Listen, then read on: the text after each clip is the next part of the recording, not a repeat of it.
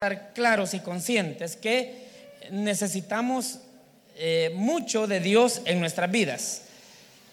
Hay gente que pudiera decir, no, pero los jóvenes, ¿qué van a necesitar de Dios, verdad? Si pues ellos no tienen mayores problemas, no tienen dificultades, pero lo hemos dicho tantas veces, ¿verdad? Que uno de los errores que cometen, o cometemos más bien los adultos, es el no valorar los problemas y los conflictos de los, de los jóvenes. Eso es, es una realidad. Claro, a un adulto de 50 años, su mamá, su papá, sus problemas le parecen chiquillada a ellos, ¿verdad? Y los problemas de este. Yo tengo problemas más serios, sí, pero cada quien vive sus problemas y sus etapas de acuerdo a cómo lleva la vida. Lo hemos dicho, para un niño de dos años su gran problema es que no le dan la pacha, ¿verdad? Y ese es un problema para él, pero es su problema. Y usted no puede juzgar a un niño de dos años y decir, y este pobre niño por lo que llora. Eh, así es, todos necesitamos de Dios y por eso es que es bueno que usted venga acá a la iglesia para escuchar de su palabra. Vamos a, a ponernos en pie, vamos a leer la palabra de Dios. Les voy a invitar a que todos nos pongamos en pie.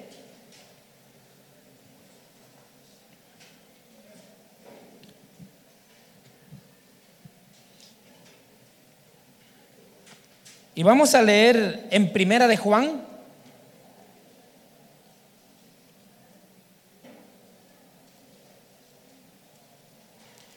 Primera de Juan, capítulo número 3, vamos a estar leyendo.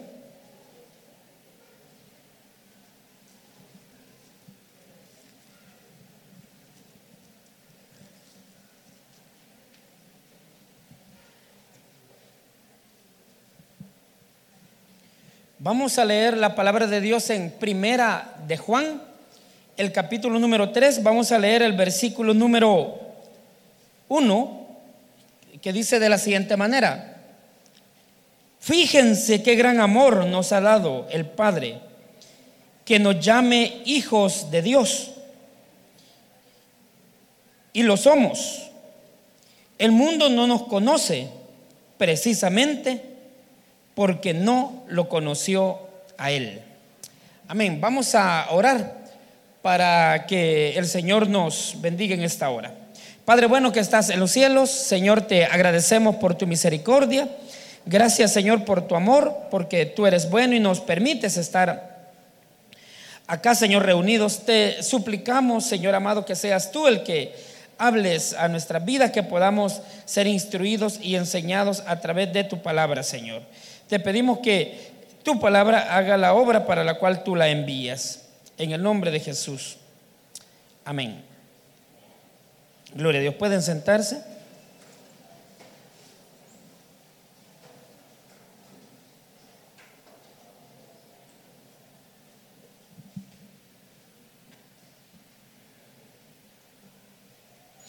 Bien, eh, hoy vamos a estar hablando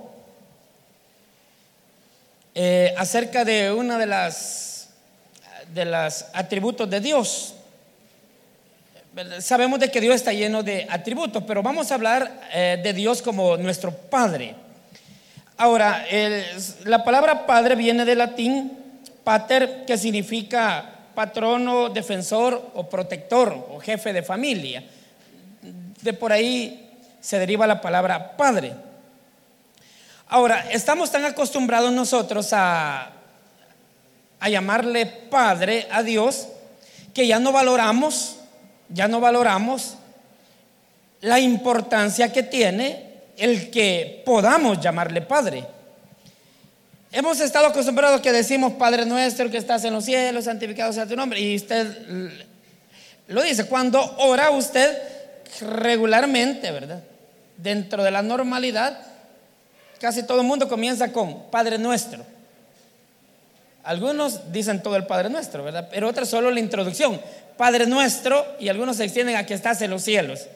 En esta mañana te damos gracias por aquí y allá, pero casi siempre es Padre Nuestro. Así comienza. Entonces, estamos tan acostumbrados a llamarle Padre a Dios que ya no hemos perdido el sabor o el sentido que eso conlleva.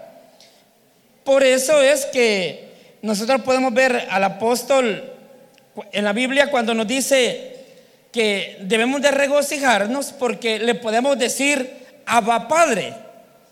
O sea, dice, debemos estar, pero el apóstol lo decía con una eh, fuerza, con una alegría intensa, o sea, increíble. Le podemos decir a Dios Abba Padre. Y yo sé que ustedes aquí todos saben qué significa Abba, ¿verdad? ¿Qué significa? Vamos a ver. Un voluntario, ¿qué significa Abba? Dice la Biblia que le podemos decir a Dios Abba Padre. Vamos a ver. Nadie. ¿Qué significa Abba Padre? O sea, fíjese qué tremendo. Los cristianos debemos sentirnos orgullosos porque le podemos decir al Señor Abba Padre. Y no sabemos qué significa Abba Padre. O sea, ¿cómo vamos a estar orgullosos de, si, no sabemos? Ajá. Abba Padre. La, la, expresión Abba es como diciéndole papá, pero de manera cariñosa. Una, tal vez una traducción que pudiera parecer sería papito, algo así. O sea, decirle padre a Dios, pero con ternura, con cariño, algo así como papito. Le podemos decir Abba Padre. Ahora, pero ¿por qué eh, ahora tenemos ese privilegio? ¿Y por qué lo debemos de valorar? Porque no siempre fue así. En el antiguo tiempo, o sea, en el antiguo tiempo revise la Biblia. Al llegar a la casa, léase todo el Antiguo Testamento, ¿verdad? Y se va a dar cuenta una cosa, no le decían a Dios Padre, ni se les ocurría. O sea, ¿cómo se le nombraba a Dios en el Antiguo Testamento? A Dios se le decía Elohim, Adonai, el poderoso de Israel. ¿Qué más? El omnipotente, el gran yo soy, el Dios del universo, todas esas expresiones, pero ¿quién le decía Padre a Dios? No podían, semejante atrevimiento, no era posible decirle Padre a Dios. Ese fue un privilegio que estuvo reservado para usted y para mí. Ahora usted conoce la revelación completa de Dios y ahora usted conoce que Cristo vino a dar su vida por nosotros, nos reconcilió con el Padre y ahora nosotros le podemos decir, Abba Padre o o, podemos llamar a Dios como Padre, pero los del Antiguo Testamento no tuvieron ese privilegio. Usted dice, no hombre, yo hubiera querido nacer en el tiempo de Moisés. Yo hubiera querido ser contemporáneo con Moisés. Levante la mano quien hubiera querido ser contemporáneo con Moisés y ver las diez plagas, ¿verdad? Y ver el cómo se abría el mar y todo eso. Para comenzar, usted no hubiera sido de los que hubieran visto. Usted no hubiera sido de los que hubieran visto. Pero si, dada la circunstancia, hubiera podido estar ahí, yo le aseguro lo que quiera, que Moisés cambia todas las plagas y el hecho de ver el mar abrirse, cambia todo eso en un minuto sin pensarlo, contar de poder estar en su posición y poderle decir, Padre a Dios. Eh, Moisés, Noé, Abraham, David, todos esos hombres de Dios que estamos, están registrados en la Biblia y que los admiramos, hubieran cambiado todo lo que ellos hicieron contar de poder tener la revelación completa. Ellos ni sabieron de, ni supieron de Jesús.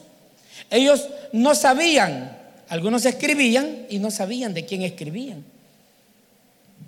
Isaías, cuando escribió varón de dolores, experimentado en quebranto, no sabía que Jesús iba a venir. Él lo escribió impulsado por el Espíritu, pero no, no era accesible. Ahora, ¿qué dice el versículo que leímos ahora? Tomando en cuenta que los del Antiguo Testamento no podían, ahora viene, ahora viene el, en Juan nos dice, o sea, a Dios, Dios era temible. Ustedes saben cómo Dios era en el Antiguo en el antiguo tiempo, que no solo no le podían decir padre, sino que no había esa cercanía. Por ejemplo, otro ejemplo, para que vean ustedes qué tan lejos estaba la humanidad de Dios. En el templo, ustedes sabían que estaba el atrio, que es el patio, el lugar santo y el lugar santísimo. Así estaba eh, construido el templo, el atrio, el lugar santo y el lugar santísimo. Ahora, ¿quiénes podían llegar al atrio? Solo judíos. No podía llegar un gentil, o sea, usted y yo no, no, no nos hubiéramos podido acercar ahí, al atrio, al patio del templo. No nos podíamos acercar. Estábamos tan lejos. ¿Quiénes estaban en el lugar santo? En el lugar santo estaba, entraban solo los sacerdotes. Solo los sacerdotes. Y el lugar santísimo, ¿quién podía entrar al lugar santísimo? Solamente podía entrar el sumo sacerdote una vez al año y tenía que hacer procesos de purificación. Tenía que eh, eh, lavarse y hacer los ritos de purificación que la religión judía le mandaba. ¿Por qué? porque el lugar santísimo no podía entrar nadie. ¿No han leído ustedes cómo eran las túnicas del, sacerdote, que el sumo sacerdote que tenía que llevar una granada y una campana, una granada y una campana, tenía que llevar su, su túnica. ¿Por qué? Porque iba a entrar al lugar santísimo y si no se había purificado, Dios lo podía matar. ¿Y qué es lo que hacían? Le ponían una pita, ¿verdad? Y allá andaban y todos oyendo, oyen ruido. Sí, se oyen las campanas. Ah, pues todavía anda vivo el, el, sumo, el sumo sacerdote. El sumo sacerdote. No digamos todos los demás. Y si ya no se oía nada, oyen las campanas. No, ya no se oyen. Uy, estará parado o ya se murió o qué. Le pegaban su jaloncito, ¿verdad? Para que él les devolviera ahí. estoy vivo, estoy vivo, ¿verdad? Le, jalara también ahí. Pero cuando no, solo lo traían. Allá venía. O sea, así era la gloria de Dios. Así era de lejos. Así la teníamos de lejos. Y le puedo poner tantos ejemplos. Cuando recuperaron el arca del pacto, el arca del pacto era sagrada, no la podían tocar. Y había dicho que solo, la ley decía que solo los de la tribu de Leví podían tocarla. ¿Y qué pasó? traían el arca en una carreta y había una piedra y cuando la carreta, la rueda de la carreta cayó en un hoyo, el arca se iba a venir y había un tipo que venía ahí cerca que no era de la tribu de Leví, donde vio que se iba a caer. ¿Quién no hubiera querido? Era el arca del pacto. Viene y mete la mano y la sostuvo. ¿Y qué pasó? Dios le mandó un regalo porque evitó que se cayera el arca del pacto. Dios lo mató por haber tocado el arco del pacto cuando no era levita. Entonces ahí podemos ver nosotros, ahí podemos ver nosotros qué tremendo era esto. O sea, no se podía ni, siquiera tocar el arca del pacto. ¿Se acuerda? Otro ejemplo para que vea qué tan lejos estábamos cuando Moisés recibió las tablas de la ley, y Moisés le dijo, Señor, quiero verte, quiero verte. ¿Y qué le dijo Dios? No hay hombre que vea a Dios y viva, pero eres mi siervo y te voy a conceder un privilegio. Te vas a ir a parar en medio de dos peñascos vas a, eh, entre dos peñas, eh, vas a, pararte. Y, cuando estuviéramos Moisés en, medio de dos peñas allá, y voy a pasar con toda mi gloria, pero solo vas a, voltear a ver cuando se mire lo último del esplendor de Dios que iba a, a pasar por ahí. Y así fue. Y Moisés eso logró ver. Y él podía decir, he visto a Dios pero vio un poco del destello de su gloria. Entonces, todo eso nos lleva a pensar que estábamos lejísimos. Eso le estoy hablando de los israelitas y ahora nosotros, los gentiles. ¿Qué tan cerca estábamos o qué tan lejos? La muestra de eso es que pregúntele a un judío ortodoxo qué piensa de nosotros, ¿verdad? Los cristianos, si somos hijos de Dios. ¿Qué piensa un judío ortodoxo? Si usted y yo estamos locos. Bueno, para empezar no creen en Jesús. Los judíos no creen en Jesús. Por eso yo no entiendo cómo algunos tienen una admiración excesiva por el pueblo de Israel. Ni siquiera son cristianos, ni tienen, ni, aceptan a, Jesús. Pero bueno, resulta de que el pueblo de, eh, el pueblo de Israel sabía todo esto. Pero ¿qué piensan ellos de nosotros? O sea, nosotros estábamos lejos. Ellos nos consideraban como perros a nosotros. Sí. Qué pesado, ¿verdad? Qué pesado. Pero Jesús es amor, ¿verdad? Jesús no podía vernos así. Bueno, usted ya conoce, usted que lee la Biblia ya sabe, ¿verdad? ¿Ustedes creen capaz a Jesús de decirle perro a alguien? ¿Mm? ¿Lo creen capaz? Leamos más la Biblia, leamos más la Biblia. Ahí están los casos. ¿Se recuerdan de la mujer sirofenicia o cananea? Pues? Que iba Jesús con sus discípulos.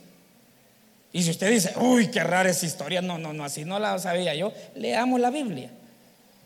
Iba la mujer, y, Jesús con sus discípulos, y viene esta mujer y se arrodilla delante del Señor y dice, Señor, ten misericordia de mí, que mi hija es gravemente atormentada por un espíritu. Entonces viene. ¿Y qué hizo Jesús? Ahorita te voy a ayudar, ¿verdad? No. La, mujer le habló, pero era una mujer gentil. Y Jesús era un judío. Viene Jesús, solo, ¿qué hizo? Se dio la vuelta y siguió caminando. ¿Qué, hermanos? Sí.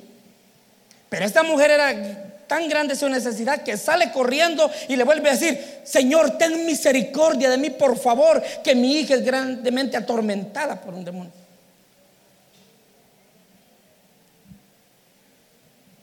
Viene y los discípulos le dicen, Señor, despacha a esta mujer. No le estaba diciendo que hiciera el milagro, le estaba diciendo, dile a esta mujer que no le vas a hacer ningún milagro y que se vaya por allá viene Jesús y le dice, oiga, y, este es el último ejemplo que le pongo para que vea qué tan lejos estábamos. Jesús le dijo a la mujer, cuando ella llegó por segunda vez a decirle, le dijo, no está bien darle el pan de los hijos a los perros, le dijo. Se lo dijo el Señor Jesús a la mujer. No está bien darle el pan. ¿Quién es el pan vivo que descendió del cielo?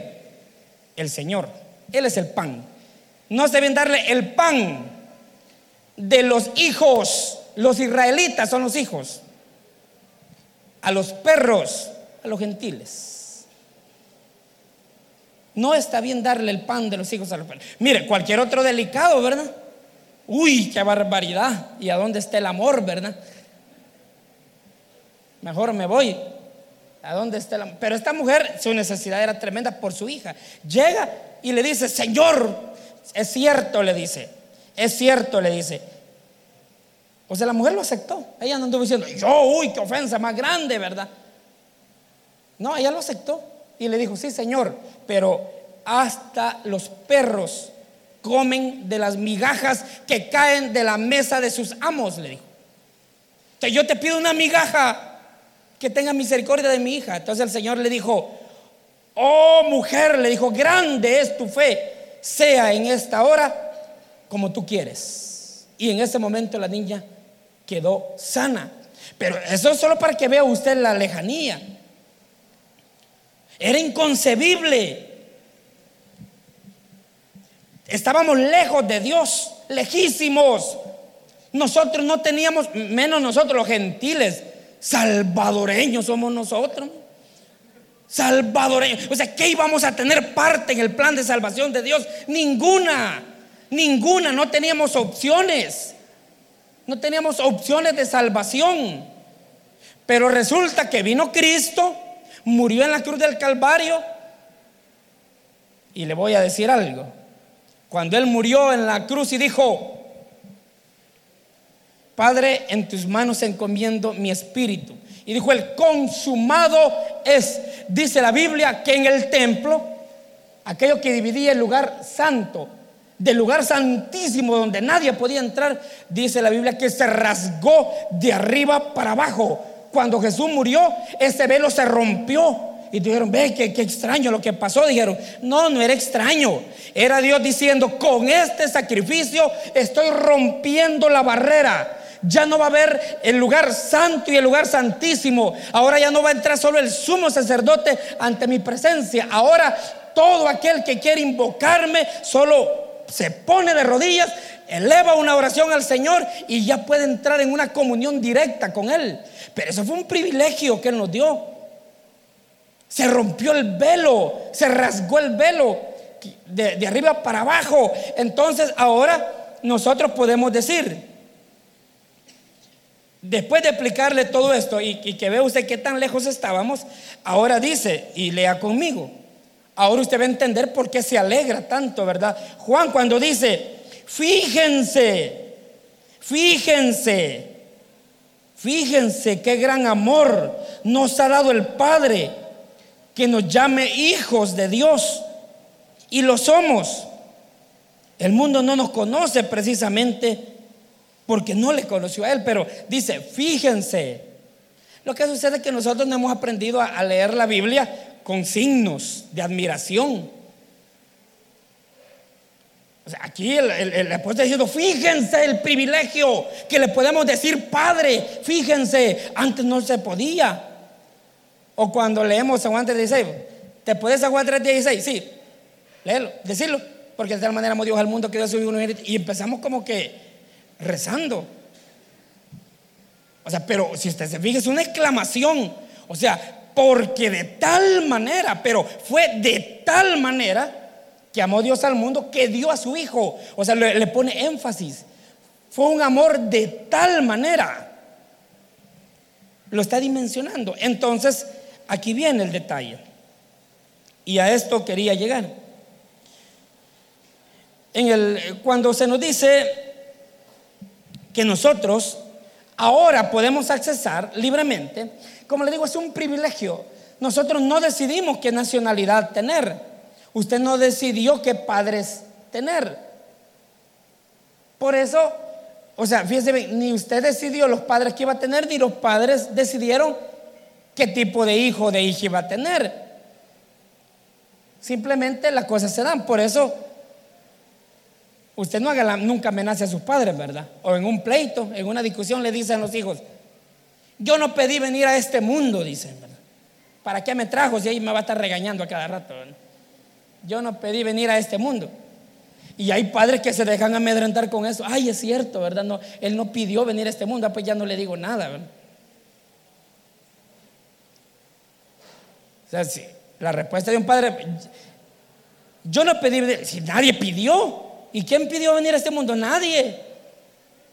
Lo cierto es que aquí estás, ¿verdad? Y sos mi hijo y ahorita te pones en cintura o, te pongo yo, ¿verdad? Sí, pero la cosa es esta, que ahora nosotros tenemos el enorme privilegio de poderle decir, Padre, ya no existe esto del templo, del lugar santo y el lugar santísimo. Aquí no es a través de un sacerdote que se logra el perdón de los pecados, sino que es a través de una relación directa con el Señor. Por eso es que acá en la iglesia nadie perdona pecados, ¿verdad? No hay un hombre perdonando pecados. ¿Por qué? Porque eso lo logra usted directamente. Y la Biblia dice, acérquense confiadamente al trono de la gracia. O sea, ahora usted puede accesar. Usted puede llegar en su momento de angustia y decirle, Padre, Padre, y descargar todo lo que usted siente con el Señor. Porque aquí viene un detalle. Yo no sé quién creció con papá y mamá. La inmensa mayoría, bueno, gracias a Dios hay muchos hogares estables. Hay muchos hogares estables, pero también hay muchos hogares destruidos que no están juntos. Que ya sea que él decidió abandonar el hogar, que es la inmensa mayoría de casos, y hay un hay casos menos, pero los hay, donde fue ella la que decidió abandonar el hogar. Los hay. Pero si usted se crió solo con uno, lo más normal sería que se crió solo con mamá. Y usted eh, tal vez se crió sin papá. Y muchas veces sí está nuestro papá ahí. O sea, ahí está, llega a la casa. Pero es como que no estuviera. Es como que no haya existido en ninguna área. Entonces llega en un momento que nos, da una sensación de, orfandad. Pero nosotros debemos entender claramente esto, que a Dios lo tenemos por Padre. Y esto no solo es una figura. O sea, esto es decir que yo soy hijo de Dios, Él es mi Padre. Esas no son expresiones evangélicas bonitas para poner ahí en los estados de WhatsApp, ¿verdad? O sea, no son, no son frases, es literal. Si usted le entregó su vida a Cristo, literalmente, Él le adoptó como hijo, como hija. Usted sabe que no éramos hijos. ¿Para, qué, ¿Para quién vino? Cuando Cristo vino a morir en la cruz del Calvario, ¿a quién vino? Cuando Jesús vino, ¿a, a, a quiénes vino?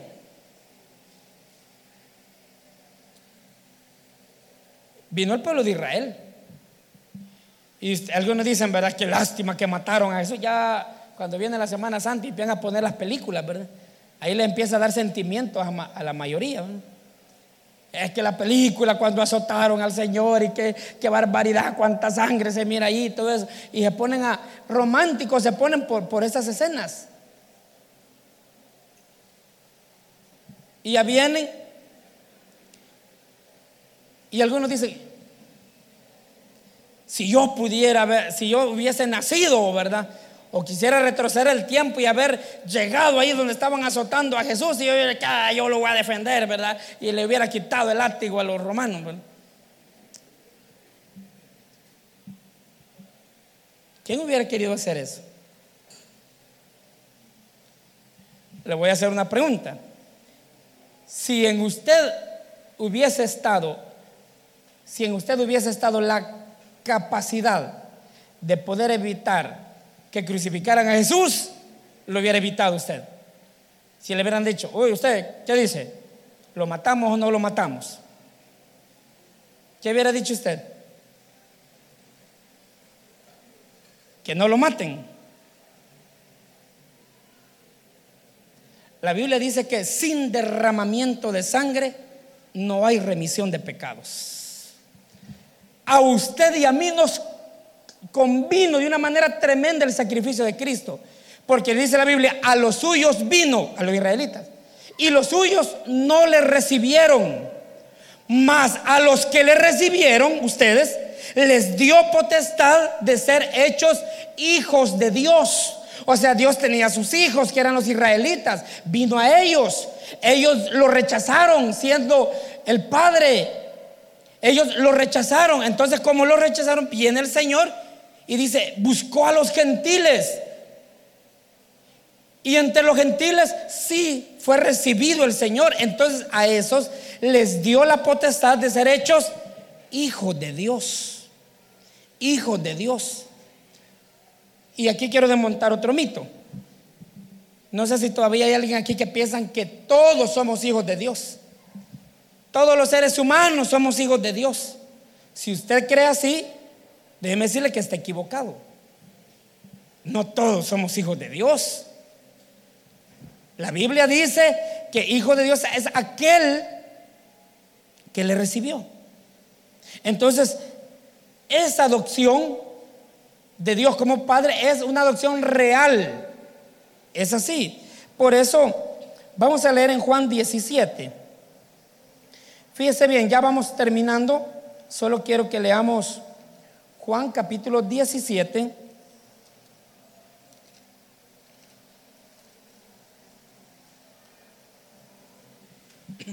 Vamos a leer Juan 17 del 1 al 5. Dice de la siguiente manera. Después de que Jesús dijo esto, dirigió la mirada al cielo y oró así. Padre, ha llegado la hora. Glorifica a tu Hijo para que tu Hijo te glorifique a ti, ya que le has conferido autoridad sobre todo mortal para que les conceda vida eterna a todos los que le has dado. Y esta es la vida eterna, que te conozcan a ti, el único Dios verdadero, y a Jesucristo, aunque tú has enviado. Yo te he glorificado en la tierra y he llevado a cabo la obra que me encomendaste. Y ahora, Padre, glorifícame en presencia, en tu presencia con la gloria que tuve contigo antes de que el mundo existiera. Fíjese que acá el Señor lo que está haciendo es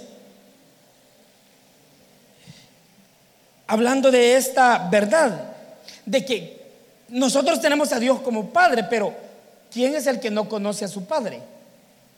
Salvo que su papá se fue para Estados Unidos cuando usted tenía un año y no se acuerda. Pero nosotros debemos conocer a nuestro Padre, que es Dios. ¿Y cómo es Dios? ¿Cómo es Dios?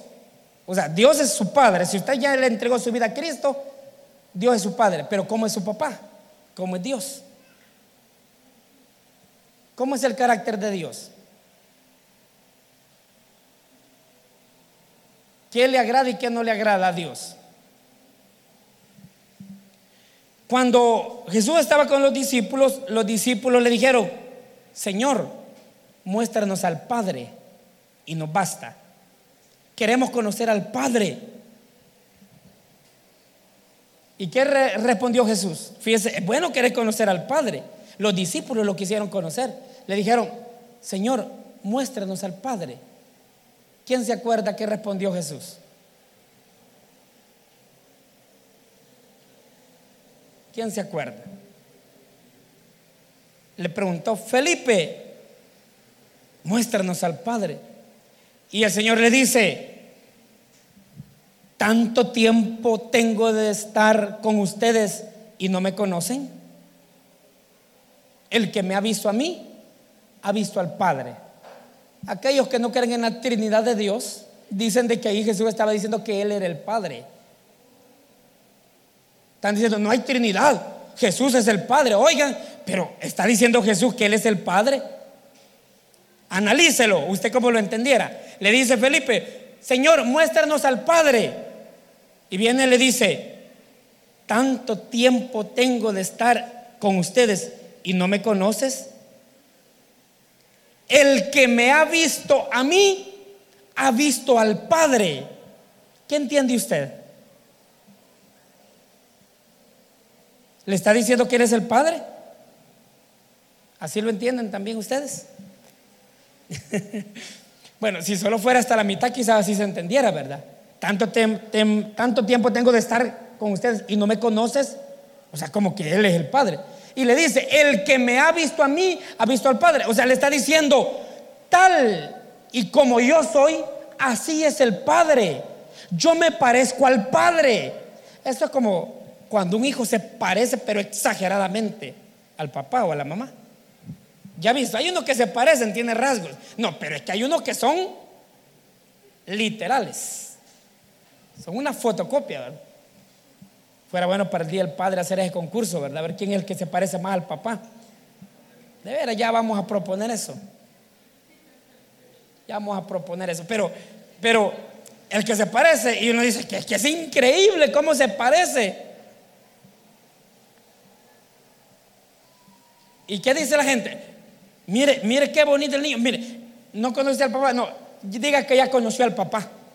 Idéntico, idéntico. Diga que ya lo vio. Así dice la gente, ¿verdad? Eso está diciendo Jesús. El que me ha visto a mí, ha visto al Padre. Entonces debemos nosotros entender eso. ¿Cómo es el Padre? Jesucristo nos mostró cómo era el Padre. Y ahí podemos ver que el Padre es amoroso, misericordioso, compasivo. Y termino acá con esto. ¿Qué clase de Padre es el que tenemos? Es un padre lleno de amor, usted no tendría que estar sufriendo, ni por amor ni por nada, si usted tiene un padre que le ama, un padre que le protege. Yo no sé quién ha estado en alguna vez, en algún momento difícil en su vida, que ya sea debido a muerte o afligido por algo en extremo, una enfermedad, un problema, y usted ha estado bien necesitado de Dios. Y ya ha llegado a arrodillarse y, derramar su alma ahí delante del Señor y decirle, Señor, te necesito. Señor, te necesito en verdad. Ahorita yo estoy con una angustia que no aguanto con ella. Te necesito. Quien ha estado así y ha buscado a Dios no me dejará mentir. Literalmente llega el Señor y abraza. El Señor abraza de verdad. Él hace sentir. Si usted no es cristiano y dice, pero ¿y eso qué, qué será? Así es. No lo vemos, pero lo sentimos. Es un Padre real que bendice, que protege, que nos perdona. ¿Cómo es el, el Padre? Jesús nos lo enseñó en el Hijo Pródigo. ¿Se recuerdan? Que allá se fue el Hijo, que esa parábola, fíjese que le han puesto mal el nombre. Esa parábola no se debería llamar el Hijo Pródigo, según los estudiosos de la Biblia por el relato, esa parábola se debería llamar la parábola del padre amoroso y no del hijo pródigo, porque el, actor principal es el padre. Se va su hijo, le dice, porque así somos nosotros de rebeldes con Dios. Si somos rebeldes con nuestros padres, ¿verdad? Levante la mano quien es rebelde con su papá y su mamá. Uno. Dos. Que le dice, andate las tortillas. Solo a mí me mandan, como que si solo yo como, ¿verdad? Lavar los trastes. Qué barbaridad. Ahí le han pegado el tomate y todo raro. Y no quiere. Entonces, pero el, el hijo pródigo fue malcriado. Le dijo, padre, dame la herencia. ¿Cuál era la costumbre? Si usted no entiende cuál era la costumbre eh, en el, pueblo de Israel en ese tiempo, no va a entender el valor de la parábola. La costumbre era de que el hijo heredaba cuando el papá moría. Cuando el papá moría, le daba su herencia a su hijo. Pero que llegara el hijo, quiero mi herencia ya. ¿Qué significa eso? De a partir de ahora quiero hacerte como que estás muerto. Dame mi herencia porque para mí es como que estés muerto. Eso le estaba diciendo. Qué ofensa, ¿no? Y viene el padre, le da la herencia y dice, hoy tengo dinero, ¿verdad? Y se la fue a gastar. Y usted ya sabe la historia, ¿verdad? Que quedó en la calle deseando comerse las algarrobas de los cerdos. Y dice, voy a regresar a la casa de mi padre a pedirle trabajo, porque allá por lo menos comida hay. Y dice la Biblia que el padre, el padre salía en las tardes, ¿verdad? A ver el camino Tal vez hoy sea el día en que regrese mi hijo. Claro, ya se gastó el dinero. Ya se gastó el dinero, ya fue malcriado. Pero ojalá regrese mi hijo. Y salí el, padre a ver, hasta que un día vio que venía alguien allá todo andrajoso. Y él solo se quedó viendo. Y cuando se acercó, logró identificar que era su hijo y sale al encuentro y lo abraza. El no le dijo, mira hijo, tu herencia te la llevaste y te la gastaste. Te voy a dar trabajo, hombre, ahí vení y te voy a dar la comida, ¿verdad? Él podía hacerlo, porque eso era lo normal. ¿Qué dijo el hijo? Voy a llegar donde mi padre y le voy a decir, padre, aquí vengo humillado, he pecado, no me recibas como a tu hijo. Ya no digas que soy tu hijo, porque te dije que estaba muerto como padre para mí. Ahora quiero que me recibas como uno de tus jornaleros. Como un trabajador, dame trabajo nomás, papá, quiero tener un techo donde dormir y comida. Solo eso quiero, comida. No, no me trates como a tu hijo. ¿El qué? Le dijo el papá.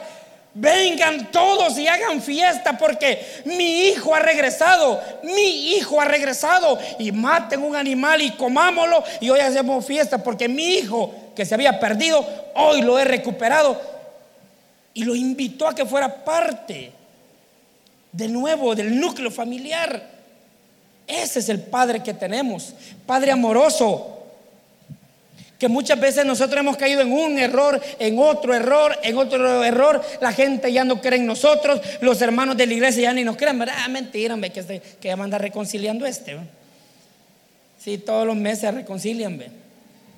Este que va, a andar, que va a andar madurando. O esta cipota loca que va, que va a poder formalizarse. Y muchas veces hasta nuestros padres dejan de creer en nosotros.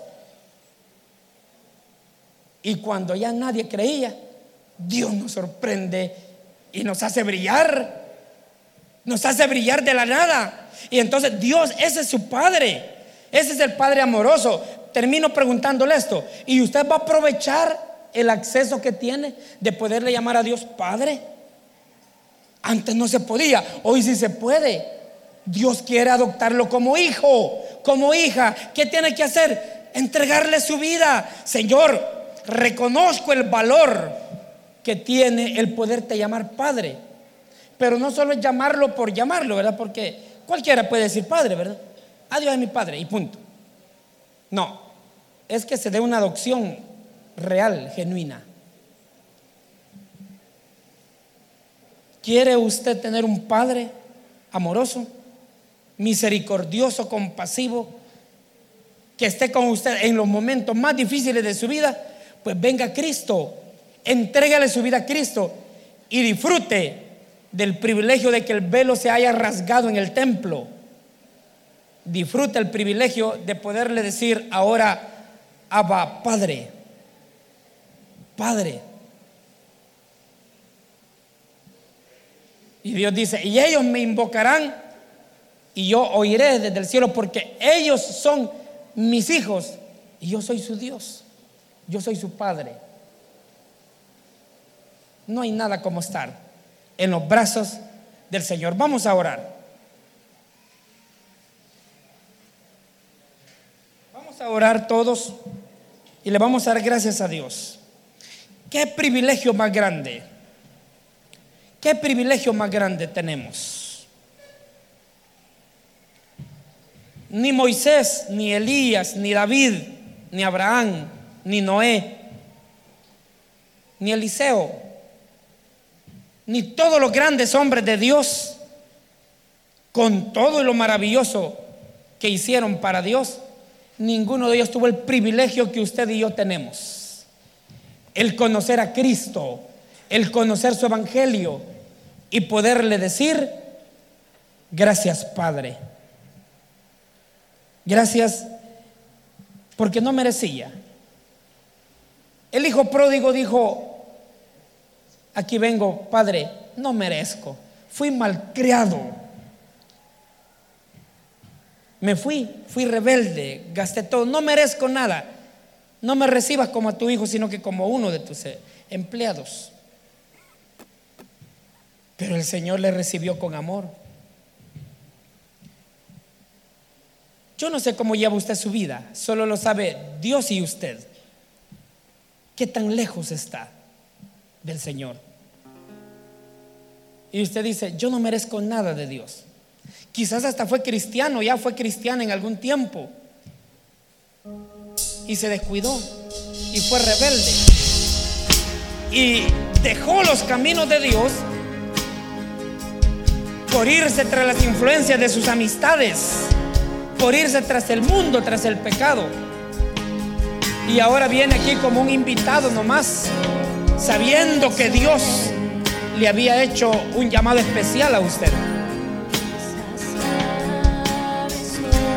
Y ahora le da vergüenza venir delante del Padre y decir, tan rebelde que he sido. No soy digno, Padre, de que me llames como tu hijo. Pero quiero estar a cuentas contigo. Y aquí está el Padre. Aquí está el Padre para darle su amor, para darle su perdón y su misericordia. Por eso yo quiero invitar, si hay alguien que le quiera entregar su vida a Cristo por primera vez o quiere reconciliarse, levante su mano, vamos a orar por usted. El Padre está esperándole con brazos de amor.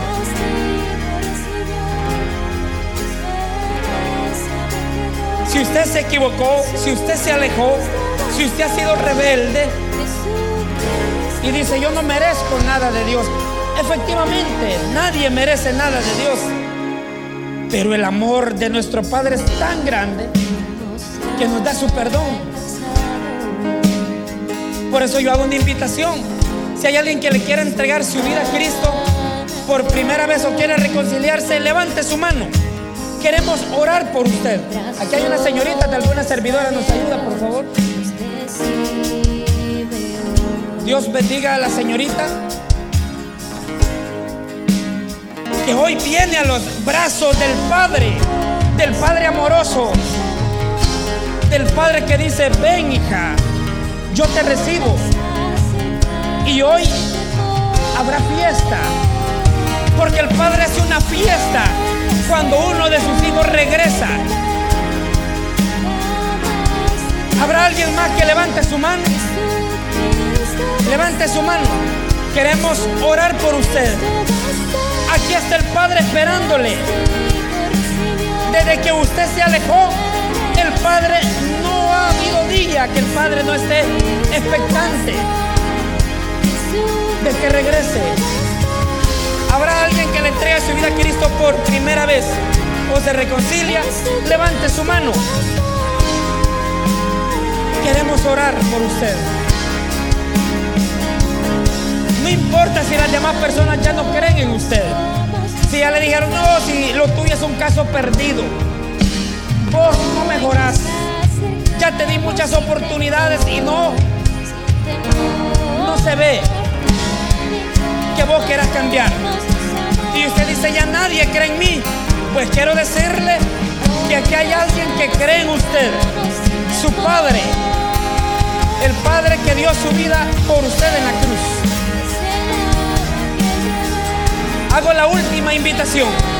Habrá alguien que le entregue su vida a Cristo por primera vez o quiere reconciliarse. Levante su mano. Queremos orar por usted. No desprecie los brazos del Padre amoroso. No importa nada más. No importa lo que otras personas digan. Lo que importa es que ustedes se cuenta con el Padre. Eso es. La última invitación. ¿Habrá alguien que le entrega su vida a Cristo por primera vez o se reconcilia? Levante su mano. Aquí está el Padre diciéndole, yo te amo. Sé que te has equivocado, sé que me has fallado, pero no te guardo rencor. No estoy enojado contigo, solo quiero restaurarte. Quiero que vuelvas otra vez a mis brazos. ¿Habrá alguien que le entregue su vida a Cristo? Levante su mano y vamos a orar por usted. ¿Alguien más? ¿Que lo hace? Esta es la oportunidad. Si no lo hay, vamos a orar por la señorita que hoy se entrega a Cristo. Y quiero decirle algo. Yo no sé si usted tiene padre, pero es como que no tuviera. O si definitivamente no tiene padre. No se sienta solo ni sola. Al venir a Cristo, usted fue adoptado como hijo, fue adoptada como hijo. Y tiene un padre que vela por usted. No dudemos en acercarnos a Él en momentos angustia y de necesidad. En todo momento debemos estar con el, del lado de nuestro Padre. Vamos a orar. Padre bueno que estás en los cielos. Gracias Señor por tan grande privilegio.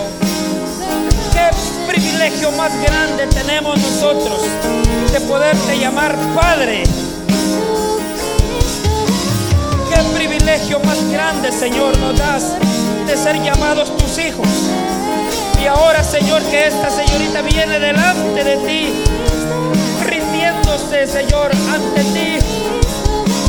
Sabemos que tú eres un Padre misericordioso, un Padre amoroso. Tú eres un Padre que Señor. Te pedimos que perdones la vida de esta señorita. Levántala, Señor, cámbiala. Dale un nuevo corazón, una nueva vida. Y que pueda perseverar, Señor, serte fiel hasta tu venida, Señor. Gracias por darnos la oportunidad, Señor, de ser llamados tus hijos.